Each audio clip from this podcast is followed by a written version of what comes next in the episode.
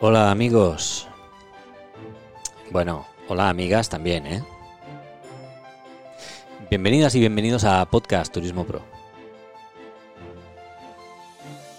Este es el podcast de los profesionales del turismo.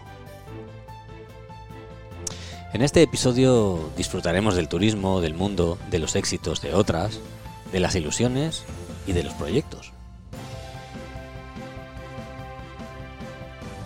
De lo que hacemos bien y de lo que no hacemos tan bien. Descubriremos eh, cosas juntas. Las profesionales nos contarán sus experiencias y descubriremos cómo podemos mejorar en nuestras capacidades. Somos miles que hacemos del turismo y la hostelería nuestra profesión de cada día, con lo que alimentamos nuestras familias, con lo que conseguimos ese equilibrio fundamental en casa. Atender, cuidar y cómo no querer. Y cómo me gusta insistir en esta parte. Sí, sí, querer, como tú ya sabes que yo digo siempre, porque los turistas no son cifras, los turistas son personas. Y a las personas se las quiere. Comenzamos.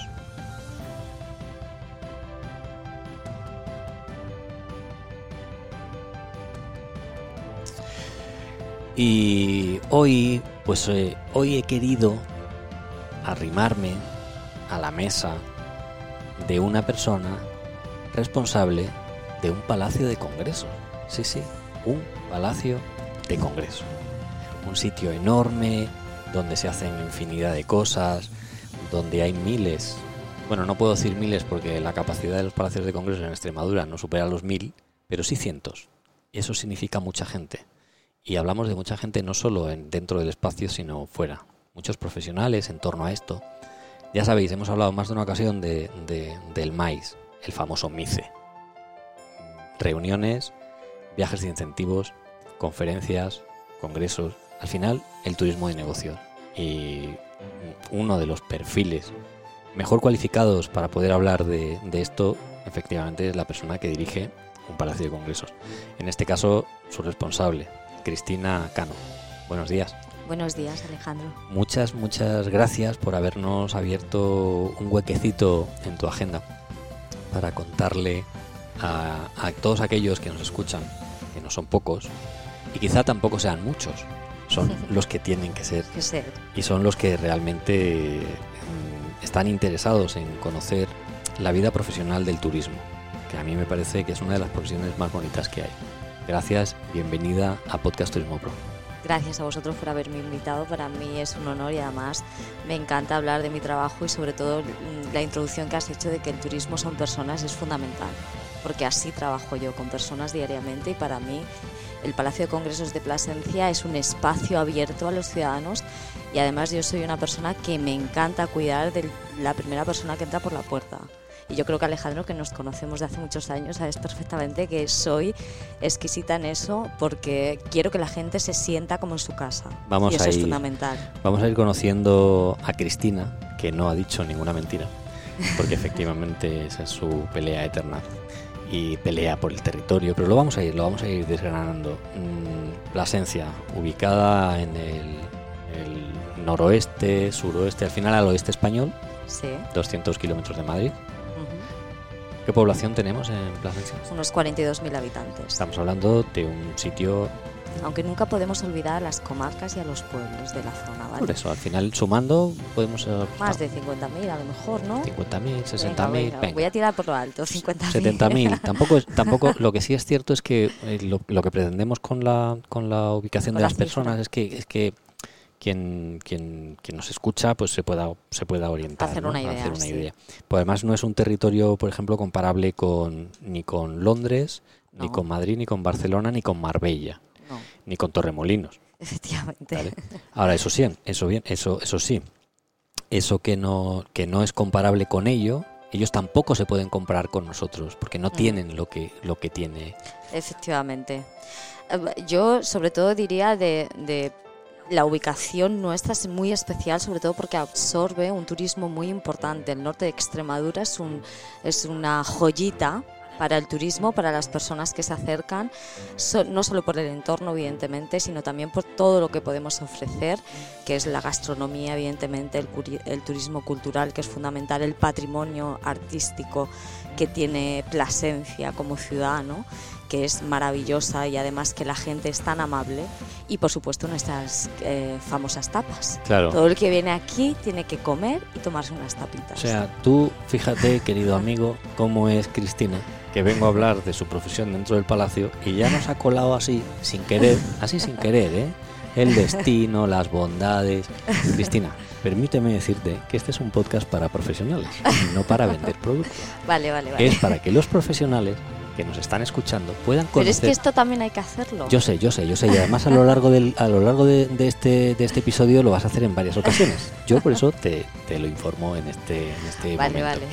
Eh, ¿Qué capacidad tiene este palacio? Mira, eh, yo, yo diría más que capacidad, eh, tenemos evidentemente el gran auditorio, ¿no? que tiene una capacidad de 757 57 plazas, pero diría que este edificio tiene nueve plantas en cota más seis salas. Con lo cual, ¿puedo decirte que caben 2.000 personas a la vez? Caben 2.000 personas a la vez. Pero es verdad que, por ejemplo, te voy a poner un ejemplo fundamental, que tenemos la Gumi Party, que es un evento muy importante tanto para la ciudad como para el Palacio de Congresos, que antes era un evento que no se realizaba en el Palacio de Congresos, pero hoy converge en el edificio y podemos decir que en menos de tres días ha acogido con el uso de todo el edificio más de 6.200 personas, con lo cual... Concurrentes, al mismo Concurrentes, sí, sí. con lo cual está muy bien. Efectivamente, bueno, es una de las cosas que tiene porque eh, hablábamos eh, antes de, de, comenzar la, grabación pues de aspectos importantes como la seguridad. Entonces ahora aquí viene, ¿no? Tenemos 6.200 personas, eh, el Palacio de Congresos está preparado... Mm, Mira, yo tengo que confesar que la primera vez que tuve la Gumi Party estaba aterrada.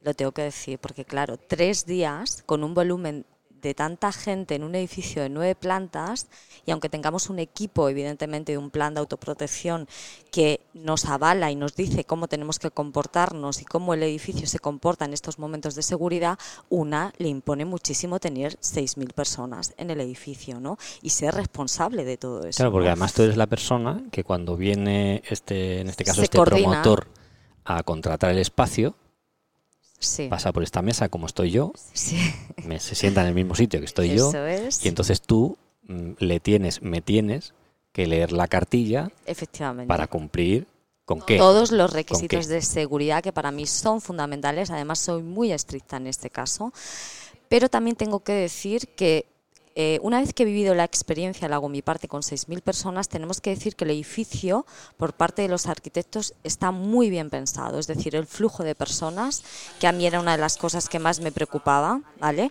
Eh, por todo lo que son los pasillos, al final ha funcionado muy bien. Es decir, significa que la arquitectura está bien pensada para eh, eh acoger esta cantidad o volumen de gente y que hay que proteger muchísimo a esa gente cuando hay 6.000 personas en tres días. Eso significa personal de seguridad, auxiliares. Vamos por partes. Ah, vale. Vamos por partes. entonces yo vengo aquí y digo, hola, buenas, vengo a contratar el Palacio de Congresos porque voy a hacer un evento, soy promotor de un evento que finalmente ocuparemos todos los espacios y yo creo que así a bote pronto pasaremos de las 5.000 personas. ¿Qué, me, cómo, tengo que hacer? ¿Cómo puedo...? Lo primero que tenemos que ver es las instalaciones, ¿vale? Y ver en cada sala cuántas personas caben como máximo. ¿Vale? Eso para empezar. Segundo, tenemos que ver eh, y situar eh, lo que es, eh, mm, ¿cómo se dice? La línea de trabajo en el sentido de cómo se va a mover el flujo de gente. Los flujos humanos. Los flujos humanos a través de todo lo que son los pasillos. Primero, primero antes de, montar las actividades, primero vamos a ver, a ser tan volumen de gente, primero cómo se van a mover, ¿vale? Y una vez que ya tenemos las actividades, cómo van a ser los horarios, que eso se hace muy a posteriori, es verdad que ahí entonces ya establecemos más gente en determinados pasillos que en otros no, ¿vale? ¿Para qué? Para que ese volumen de gente esté muy bien controlado. Entonces, en ese momento, eh, desde, por tu parte, en este caso... Sí se, se, autoriza, se pasa el, digamos, el primer, el primer test de decir, ok. Sí, básicamente porque primero hacemos una visita de inspección, segundo hacemos una segunda visita ya cuando las actividades están montadas. Eh, también evidentemente les exijo que tengan un personal determinado en función del número de personas. Si estamos hablando de 6.000 personas, el equipo de gente la hago mi parte que hay trabajando llega a las 100. Vale. Eso significa que yo les exijo que haya un personal Vale, por parte del desglosemos el personal. ¿Son, ¿Son cocineros lo que le exiges? No, no, no, no, no.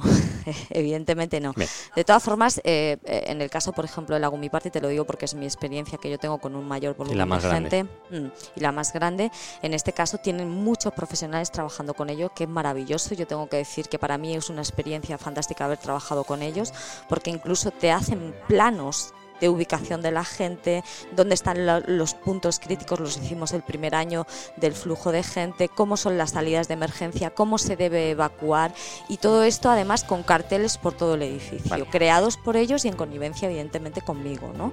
Y con el plan de emergencias que nos guía en todo momento. El tipo de personal que tenemos en un, en un evento de estas características, además del, del, del que desarrolla propiamente la actividad, como pueden ser pues si es un concierto los músicos y si es un no sé cuánto, lo que sea. Bueno, pues tenemos desde seguridad, tenemos azafatas, tenemos acomodadores, tenemos informáticos, tenemos em, montadores, carga, descarga, tramoyista, técnicos de iluminación. Y todos esos están todos aquí esperando a que vengan los eventos. Efectivamente, efectivamente. Ellos no vienen aquí ah. cuando se va a montar todo y evidentemente hacemos montajes previos. Vale, entonces lo que me estás diciendo es que todos esos perfiles son los que acompañan al promotor. Eso es. Los que, los que dependen del promotor, los de los que es responsable el promotor, promotor, en caso de que le pase algo a uno de ellos, el responsable de en todo momento, es, el promotor. es el promotor. Lo que pasa que yo como tengo, es verdad que eso es así, eh, eh, temas legales es así, pero es verdad que nosotros como responsables de los palacios tenemos que vigilar que todo eso se cumpla. Es decir, somos vigilantes, estamos constantemente en coordinación con ellos para decir, oye, esto es así, esto es así, según el plan de autoprotección, vosotros tenéis que cumplir unas normativas de seguridad que a nosotros nos exigen porque así lo dice un plan, ¿vale? De emergencias o de autoprotección y por tanto nosotros estamos siempre vigilantes a que se cumplan pues eh, las normas de seguridad, se les exige documentación. ¿Qué documentación? A ver, por parte de Gevidexa, que nosotros la empresa pública que gestiona, tenemos un departamento que se encarga de pedir a los promotores este tipo de seguridad. Desde los trabajadores, evidentemente, si están dados de alta, etc., etc., si tienen los cursos de formación eh, oportunos de cara a trabajar tanto al espectáculo que van a dar o en el congreso o la relación, la actividad de la que se trate y eh, se les exige todo ese tipo de documentación porque tienen que cumplir y porque evidentemente nosotros velamos por ello. ¿no? A veces yo creo que eh, abrumamos un poco al promotor con todo este tipo de documentación. Yo eso mm, creo que también porque nos lo transmiten a nosotros, ¿no? pero creo que es importantísimo. Hombre, a mí me parece que, que de no hacerlo pues eh, no podríamos no, podríamos hablar de la de la profesionalización de, del sector que tanto se habla desde la Dirección General de Turismo en Extremadura donde donde se está insistiendo en la profesionalización del sector. Entiendo que un entiendo que un espacio como este dirigido por una profesional con una formación adecuada con un conocimiento del sector eh, a su vez tiene que, bueno pues que, hacer que las normas se cumplan ya no porque sea un edificio institucional sino por, por lo que hemos hablado al principio por velar de la seguridad de los usuarios que entran aquí dentro bien cuando hablamos de por ejemplo de seguros no tenemos un plan de tenemos un plan de evacuación tenemos un plan de tal pero los seguros cuando siempre se habla de lo del seguro se habla cuando pasa algo Efectivamente. Cuando no pasa nada no se habla del seguro. Nosotros se los pedimos. O sea, es así. O sea, el, promotor tiene que tener un seguro. Tiene que tener su seguro, sí. Tiene que tener su seguro, es, fundamental. O sea, nosotros se lo, se lo solicitamos. De hecho, además, em, nosotros en nuestro caso creo que vamos a ampliar, por lo que hemos tenido la última reunión, vamos a ampliar incluso el número de documentación que se les exige a los promotores en ese, eh, un poco en esa tendencia de profesionalización que estás hablando, Alejandro, que además me parece súper correcta. Bueno, en las últimas reuniones que hemos tenido en 2020 vamos a exigir aún más una mayor documentación con temas de seguridad a los promotores. Extremadura tiene su flamante y nuevecito decreto de intermediación, Efectivamente. Que, es bastante explícito en lo que se le exige a los, a, los organizadores. Y por eso hemos mantenido una reunión eh, hace poquito con, con, las personas que se encargan de este tema por parte de Gevidexa, porque nos han ido explicando que a partir de ahora se les va a exigir este tipo de documentación. Incluso yo, fíjate, em, a todos los acomodadores, a los trabajadores que entran en el edificio, incluso les doy una formación que, eh, de seguridad. Vamos ahí. Por Ah, ejemplo, vale. tenemos eh, efectivamente va, las azafatas, que digamos que es el perfil que más puede conocer un, un- un usuario en general, Sí. o en caso de que sea un espectáculo eh, cultural, ya un concierto, sería un concepto diferente porque sería un acomodador. Pero al final no deja de ser una persona, un- un- un- una persona que realiza un acompañamiento al cliente que entra, ya sea congresista, eh, espectador o, o lo que sea. Entonces, en ese caso, me dices que se le, que se le hace una formación. Yo en mi caso siempre, además es una cosa que lo tengo, mm, vamos, se lo digo a todos los promotores, les exijo que todo el personal esté una hora y media antes en el edificio, ¿vale? De la hora acordada. ¿Para qué? Para que yo, junto con el responsable de mantenimiento del edificio, que somos como un pack conjunto porque somos quienes mejor conocemos el edificio, estemos con este equipo de gente que va a trabajar en el edificio, como tú muy bien dices, con personas, para asesorarles primero de cómo se tienen que mover dentro del edificio, cómo tienen que tratar al personal, cómo deben acomodar en función de las normas de seguridad y también explicándoles salidas de emergencia, evidentemente, y cómo se utiliza, pues por ejemplo, pues cualquier extintor. De hecho, se le hace hasta una demostración.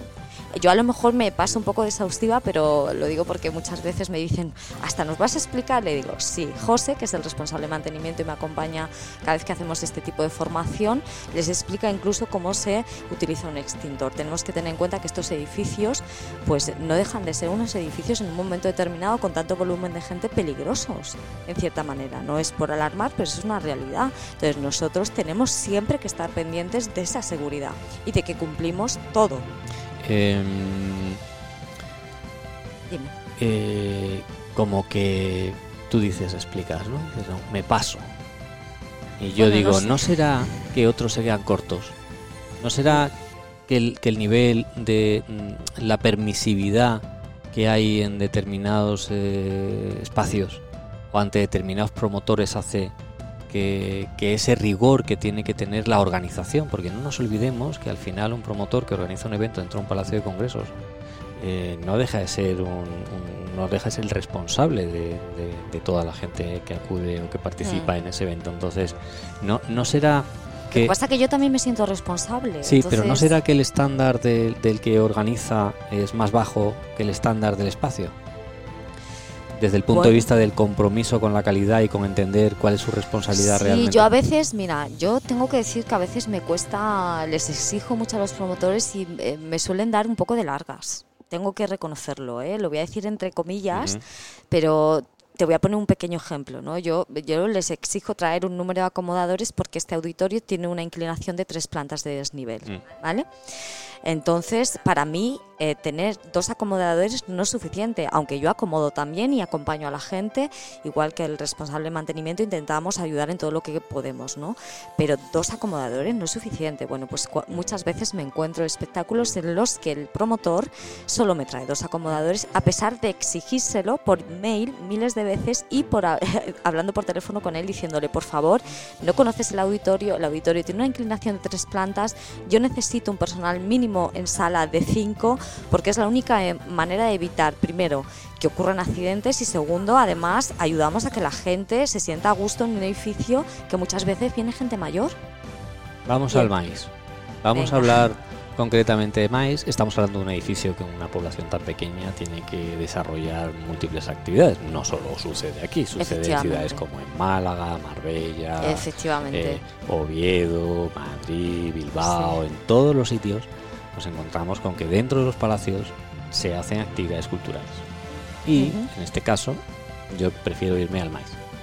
Porque tenemos ahí querencia con ese, con, con ese sector. En Extremadura en general. Sí, bueno, estamos hablando de- del maíz, ¿no? Entonces, cuando, cuando realmente un, un promotor de, de un, de un congreso se acerca, eh, mayoritariamente saben lo que mm, hacen o el nivel es un poquito escaso.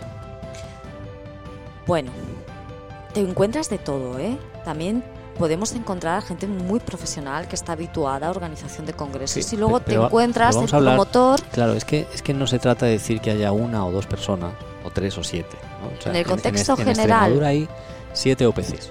Sí, Siete, sí, sí. ¿vale? No hay más. Hay siete.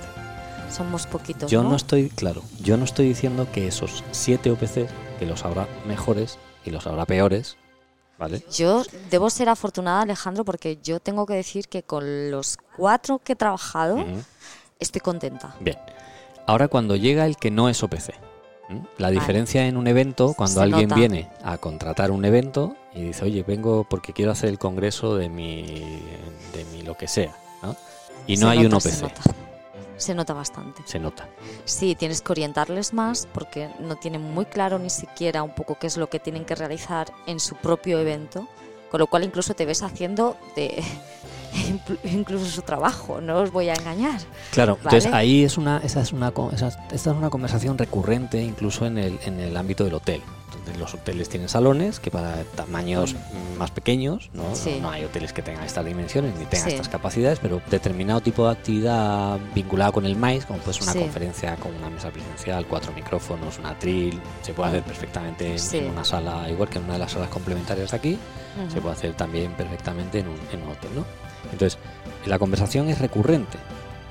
Cuando hay un profesional, cuando hay alguien detrás del, del evento, entre eh, los profesionales, el espacio, el sonido, el vídeo, las azafatas, Hombre, hay una gran diferencia cuando tratas con alguien que sabe cómo se mueve el sector, que sabe exactamente lo que el cliente demanda, que sabe exactamente cómo están los edificios. Entonces hay una gran diferencia cuando de repente, bueno, pues llega alguien que no tiene muy claro ni qué hacer ni nada. Enseguida sabes que le tienes que orientar y tienes tú que hacer un poco, básicamente, el trabajo que deberían ellos, a nosotros en este caso como responsables de los edificios, pues hacer. Esa es una realidad y eso, eh, además, según entras eh, hablar una conversación con ellos, sabes perfectamente el nivel que tienen cuando Claro. estás hablando. Yo estoy ¿no? Encantado con el decreto, créeme, ¿eh?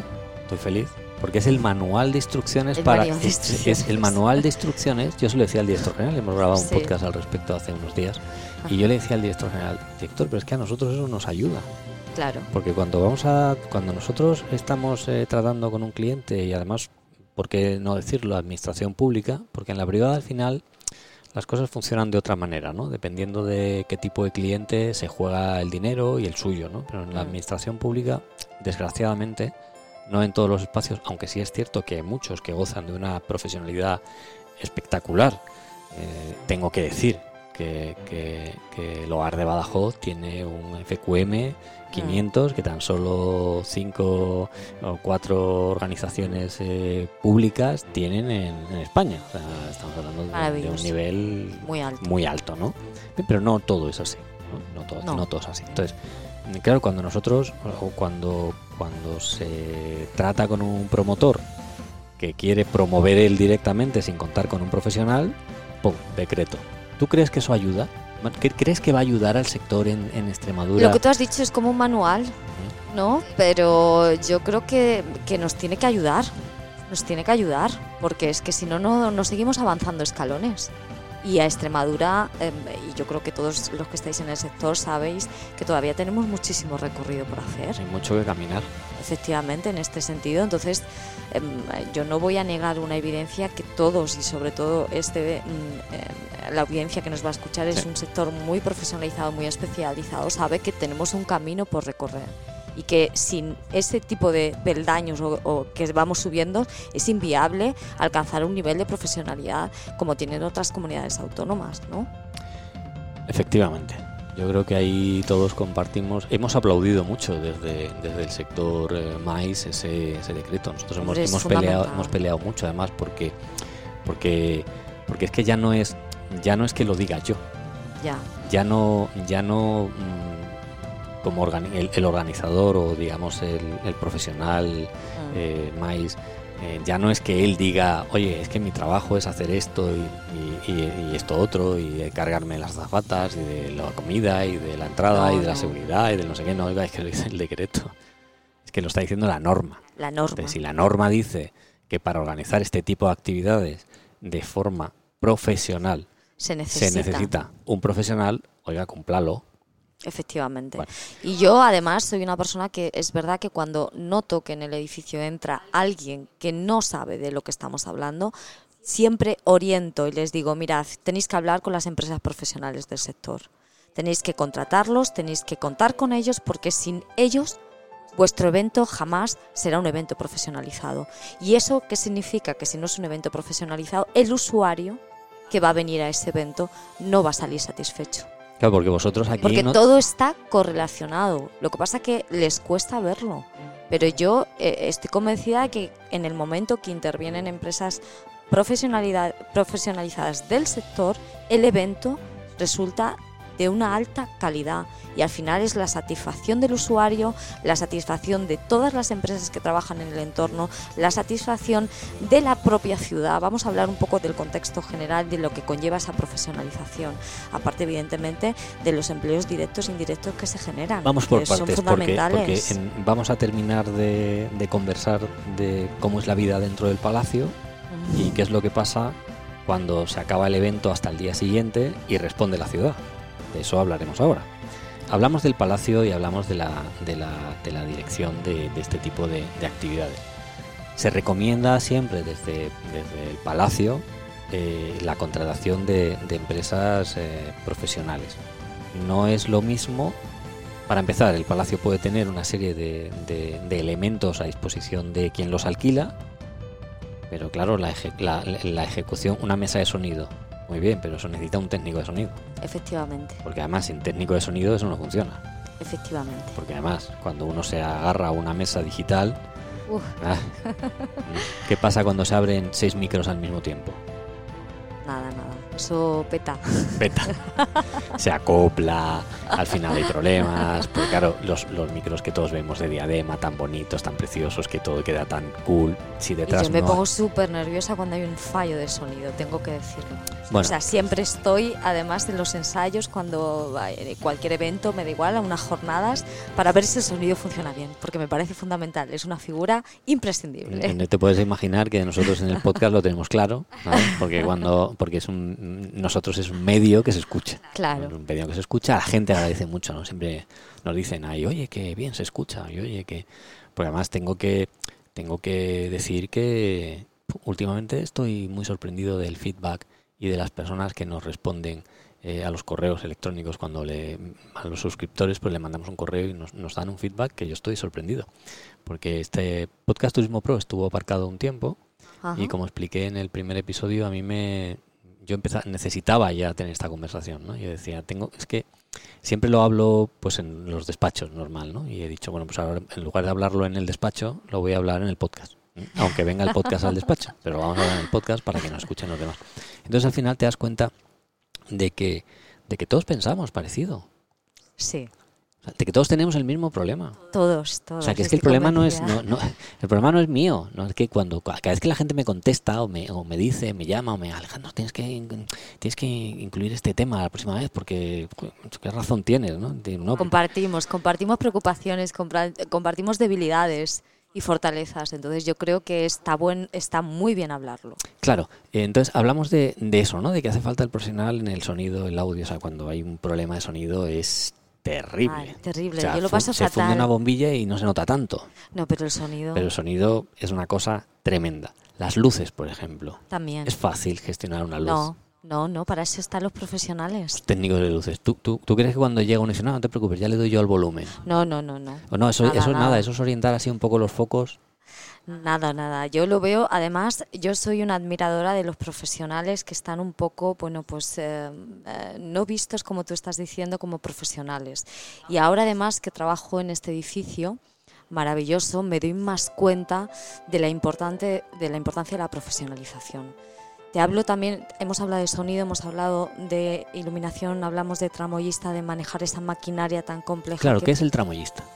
Bueno, el tramoyista es el que trabaja dentro de lo que es el escenario y mueve toda la maquinaria. Estamos hablando de iluminación, estamos hablando de esas grandes telones que caen y que la gente se cree que cae así maravillosamente por amor al arte. No, ahí hay trabajadores detrás que son profesionales, que llevan trabajando en teatros muchísimos años y que saben lo que hacen. porque además el tramoyista también funciona en el maíz, quiero decir, si, si hace falta colgar un fondo, quien suspende el fondo, ese cartel, ese cartel maravilloso que ha hecho las que ¿no? y esa pantalla las imprentas de, gran formato que también tenemos en Extremadura y que también hay aquí, que son sin ese tramoyista. Los escenarios de los congresos son fundamentales. Tú fíjate, cuando tú lo cuelgas mal hay una arruga. Oye, fatal. ¿Y eso por qué? Pues porque no hubo un tramoyista que realmente estuviera efectivamente, ahí. Efectivamente, Y entonces el señor de, y entonces el señor del, rótulo que le puso un montón de cariño para que se, para que esa lona fuera. No luce. Pues al final dice, es que no, no le han sabido sacar el partido. Por eso la profesionalización es tan importante en este sector y hay que creer en ella y hay que apostar por ella. Hay una gran diferencia cuando vienen acomodadores profesionalizados que ya han recibido sus cursos de formación a cuando vienen em, acomodadores que contratan así de forma esporádica sin contar con una empresa especializada en el sector, porque entonces yo esa hora y media que les dedico no es hora y media, sino a lo mejor son dos horas y media porque no saben cómo acomodar y parece una tontería, pero ese trabajo es fundamental. Todos los trabajos eh, en el sector. Es como una zapata en un avión. Es que si la zapata no está entrenada para ayudarte a salir corriendo cuando hay un problema, mm, es fundamental. ¿Quién nos va a ayudar? Efectivamente. Si, tú estás perdido en el edificio, estás buscando como loco, el, por ejemplo, algo que buscamos todos, es el pipí, el pipí. Oiga, ¿dónde, dónde hago pipí? Y, estás ahí, además en ese momento estás tenso. Sí, sí, sí, muy tenso. Si la persona a quien tú le estás preguntando en dónde hago pipí no te sabe orientar, no es consciente de la gravedad de la situación para el que se está haciendo pipí, claro, pues entonces el, el, el, el, claro dirá, pues qué antipática o qué antipático. Y no olvidáis que todas las quejas nos llegan a nosotros, a los responsables de los palacios. Anda, ya no me lo creo. Cuéntame, ¿qué quejas suelen llegar? Todas, todas las quejas. Mira, yo, yo además como me gusta estar un poco encima de todo, lo tengo que decir, pues eh, me bajo abajo, hablo con todo el mundo. Entonces, si cualquier persona que se queja, por ejemplo, de un problema del asiento que no le han dado el suyo correcto, me llega a mí me llega a mí, porque es verdad que la acomodadora me mira y me dice, ayúdame, help me, ¿no? Y entonces voy, intento calmar la situación y siempre con la mejor amabilidad pues intentamos solventar los problemas. Imagínate que mm, eh, dentro de un congreso pues eh, de repente la wifi se ha ido que me ha sucedido en el Congreso Nacional de Forestales. No, está mal, ¿no? No, no está mal. Eh, menuda tensión Imagínate. que se vive en ese momento. Desde el ponente hasta el señor que está con el teléfono diciendo, ¿qué pasa? Que esto no, no y en extreming, ¿sabes? Imagínate la situación aquellos usuarios que nos están viendo desde otra parte del mundo, imagínate, ¿no? Entonces, claro, es muy importante, llegan las quejas a nosotros y nosotros tenemos que estar preparados. Por eso también, no olvidemos una cosa, los responsables de estos edificios también tenemos que tender a esa profesionalización y aprender día a día, tanto del sector como de nuestro día a día en el trabajo y recibir la formación necesaria para poder subir un pasito más en ese peldaño que hemos visto de la profesionalización, que para eso se ha hecho también ese decreto, para eso el turismo más está reivindicando esa profesionalización tan necesaria, que al final no olvidemos una cosa, cuanto mayor profesionalización, mayor y más facilidad a la hora de llevar a cabo este tipo de eventos y todo el mundo sale mucho más contento. Claro, porque además es que tú fíjate el detalle, ¿no? Mencionabas el streaming, que lo está viendo la gente de fuera. Claro, es, que, me ha sucedido, entonces lo cuento. Es que cuando, cuando tú, Claro, es que el del streaming también es un profesional. Hombre. Porque es que el wifi que nosotros nos conectamos así por arte de magia, no, eso no va así. Eso es una red, dentro de esa ah. red hay un montón de IPs, hay un ah. montón de tal, hay balanceos de carga, hay que proteger canales para que ese streaming no se caiga. Y cuando tú estás haciendo eso y no lo haces correctamente, al final se nota. Bueno, horror. Se nota, la gente lo, entonces va en detrimento no del palacio, no, no, no. ¿Del evento? Del evento, yo Oiga, es lo del evento, no es del palacio, porque la gente no está viendo el palacio en ese momento. Está viendo y el, usuario lo nota, ¿eh? Todo. están viendo el evento, entonces ese evento están viendo el promotor. Efectivamente. Están viendo a quién has contratado como empresa. Si tiene la capacidad técnica o no tiene la capacidad técnica para desarrollar. Cuál es su experiencia o cuál es su no experiencia en esa materia. Y tengo que decir que yo duermo más a gusto cuando trato con profesionales. Y yo. yo cuando hago este, este podcast de Turismo Pro además es estupendo, ¿no? Porque son es de profesionales con profesionales y para profesionales. Entonces cuando alguien dice, oye, ¿esto quién lo escucha? Profesionales, ¿cuántos? Sí. Pues, pues, pues los, con que lo escuchen tres ya, ya es suficiente. Sí, yo, yo me quedo satisfecha en, el sentido de que nos escuchéis porque es verdad que tenemos demandas, es decir, nosotros tenemos carencias, tenemos demandas, tenemos ese DAFO eh, que todos un poco que trabajamos en el sector más o menos lo controlamos. No estaría mal eh, que todos de forma habitual tuviéramos y mantuviéramos reuniones para compartir un poco todas estas cosas que nos suceden, no solo a través, eh, evidentemente, del micrófono, sino en persona, Sí. ¿no? Para seguir mejorando entre todos y poner nuestro granito de arena para esta profesionalización que resulta vital para que el sector funcione, para que generemos eh, dinamismo económico, porque es un sector que genera dinamismo económico, eso no Mucho. lo podemos olvidar Mucho, mucho. eh, creamos eh, puestos directos e indirectos y eso repercute en el dinamismo económico de las ciudades. Yo siempre digo, eh, me dicen, ¿hacía falta el Palacio de Congresos en, en Plasencia? Sí, sí, hacía falta. Es decir, em, en el momento que yo el año pasado te, hago, te hablo de unas cifras, Sí. ¿no? Em, se hacen 54 eventos que para ser el primer año y pico mm, eh, no está mal, ¿vale? O al menos a mí me gustaría hacer 200, ¿no? Pero yo hablo de cifras reales, no voy a mentir. son 200 cifras- no sé, porque hay, hay 365 días, entonces tendríamos que calcular eventos pequeños. Es porque, igual, yo aspiro a tenerlo más, ¿no? montaje, El día del montaje, querida directora, eh, es, el, es el día previo, entonces ya no es el día, es un evento, o sea, el evento Es es, igual, un día... pero me encantaría tener uno por la mañana, otro por la tarde. Sí, hacer Soy- triplete. soy- no, sí, claro, soy- si por bueno, pedir, eh, que no quede. Bueno, uno tiene, uno tiene que ser ambiciosa. Yo soy una persona muy ambiciosa me encantaría tener este edificio completamente lleno de vida todos los días. sí, porque ¿vale? eso sería vida para la ciudad. Efectivamente. Porque ahora Al final, ahí ya, en eso es lo que se ahí traduce. ahora eh, el edificio se mueve, todos los que están, todos los profesionales que están en torno al, al edificio, en el ámbito cultural o en el ámbito MAIS, porque son los dos ámbitos que principalmente ge- eh, se benefician de este espacio. O sea, aquí fútbol no se, no se juega, No. aquí no hay deporte, podría ser un deporte de sala o de salón, pero no hay deporte de momento. No, no lo hay. De momento, aunque, aunque bueno, tú serías capaz de eso y demás, pero vamos a decir que no. Entonces, en, en cualquiera de estas dos actividades repercute directamente en la ciudad, porque eso son unas horas que se desarrollan aquí dentro y el resto de la vida de las personas que hemos dicho desde el principio son personas. No son números, son personas. Personas Pero mira, do- doy cifras, Alejandro, que a mí me gusta hablar de datos, ¿no? 54 eventos, eh, me he apuntado la cifra antes de que vinierais para no mentir, y 24.047 espectadores hemos tenido o gente que ha pasado por este edificio. Esto significa, hay una cosa que me está sucediendo que antes no me sucedía, y es que los restaurantes de la zona, los hoteles de la zona, cada vez que tengo un evento, a lo mejor me tomo un café, no imagínate por la mañana a las 8 y eh, hablo con ellos y me preguntan, Cristina, ¿qué tienes esta tarde o qué tienes mañana? Porque en función de eso hacen previsión de personal.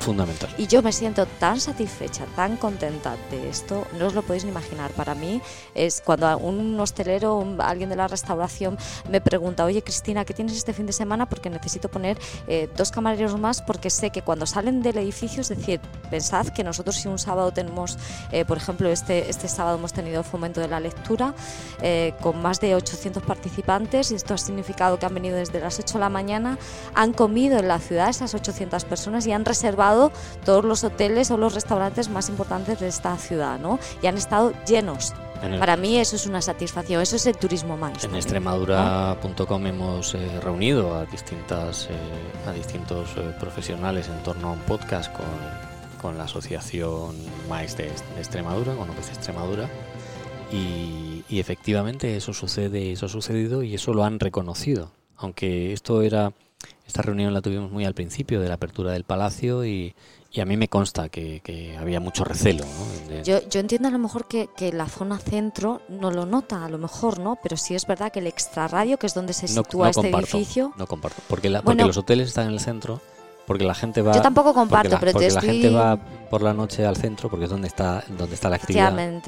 Entonces- yo no comparto, pero yo te comento, como yo me gusta contar lo que me transmiten, yo te cuento, ¿no? Mm. Entonces ellos me dicen, bueno, a lo mejor la zona centro no notamos. Y es mentira, porque mirad, yo eh, puse, eh, pusimos en marcha un, un- un- bueno, visitas guiadas a nivel nacional e internacional, asociaciones, universidad, colegios que sigo haciendo eh, y eso ha significado una, una impronta en la ciudad, es decir, vienen muchísimos turistas eh, profesionalizados, estoy hablando de arquitectos e ingenieros que vienen exclusivamente a la ciudad a nivel internacional desde Alemania, Inglaterra, Francia, Estados Unidos, que vienen exclusivamente a ver y visitar lo que es el edificio, el Palacio de Congresos de Plasencia, vienen autobuses enteros.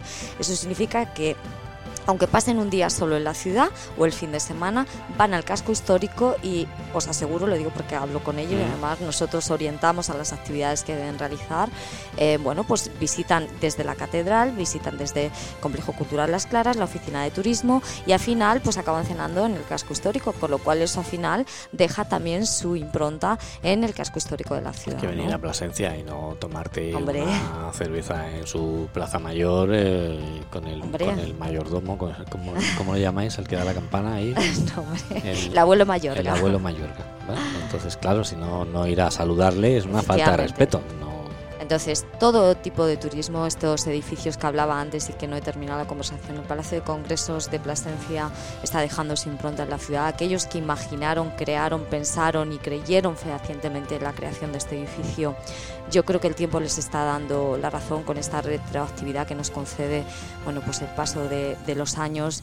Eh, yo creo que fue una buena inversión que nos ha costado muchísimo cambiar la imagen del edificio porque desgraciadamente estuvo 10 años en construcción eh, y esto significa que el ciudadano poco a poco, a través de estas visitas guiadas, del dinamismo de las diferentes actividades que se desarrollan en el propio eh, edificio, desde las culturales hasta las relacionadas con las jornadas, seminarios em, e, y congresos, bueno, pues al final el ciudadano lo está viendo, está sucediendo, estamos teniendo actividad dentro de este edificio y esto al final eh, creo que es lo más importante que genera dinamismo económico en la ciudad y en su entorno, ¿no?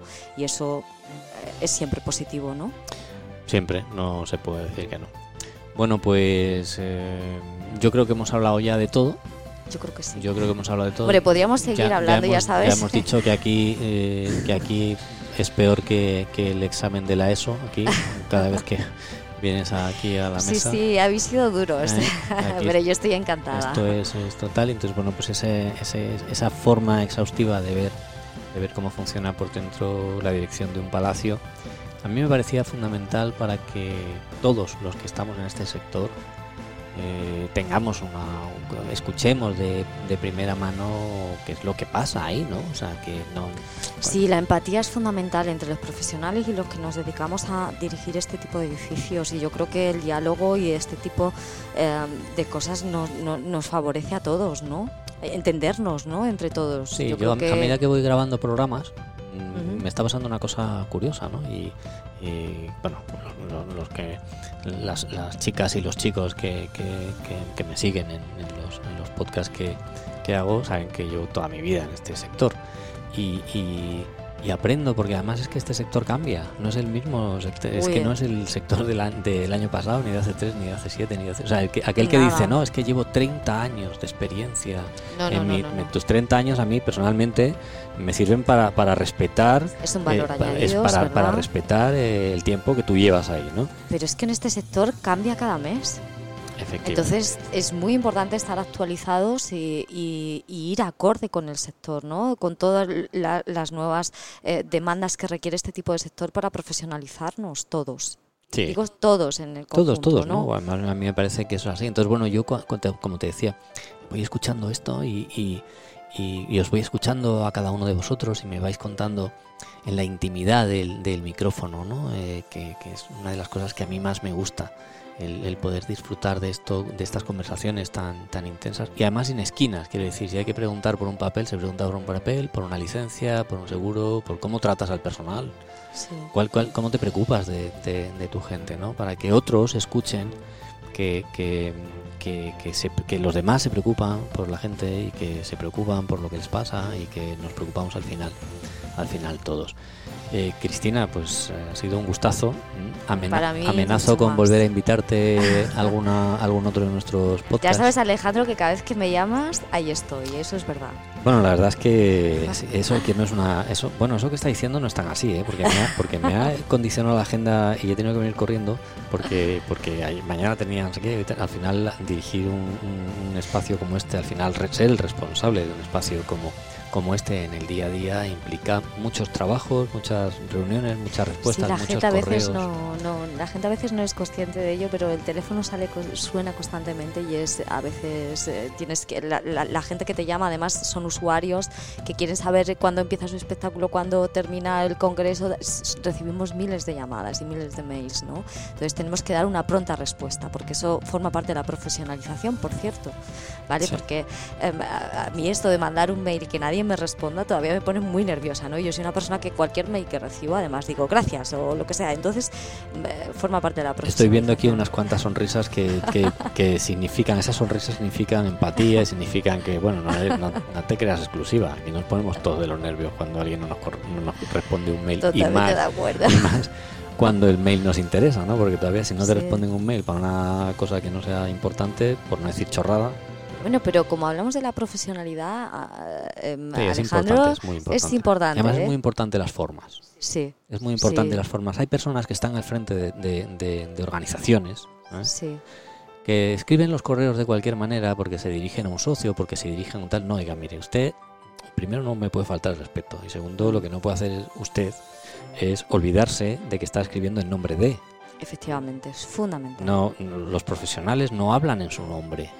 Eso es. Entonces, por eso es una tontería, pero lo que he dicho, pero es que a veces me, me sucede y entonces me pongo un poco nerviosa porque la profesionalización también consiste en eso. Voy a tener que despedirte muy rápido porque si te Vale. doy un minuto más me vas a sacar otro tema que nos vamos a volver a liar y vamos a volver a sacarle punta en, el, de- toda en la- el detalle de que Alejandro, te emplazo a otra nueva conversación quedado- porque esto o nunca sea, termina. Has dejado claro lo que dijiste al principio. Yo creo que, que nadie puede tener duda de que es una persona que te preocupas absolutamente de todos los detalles que Dentro. Pasan dentro de dentro de, de tu entorno profesional y eso es decir que es lo que se necesita para poder dirigir o para poder gestionar eh, eventos o ayudar a que otros hagan sus eventos porque los detalles son los que realmente matizan la calidad del evento Marcan la diferencia.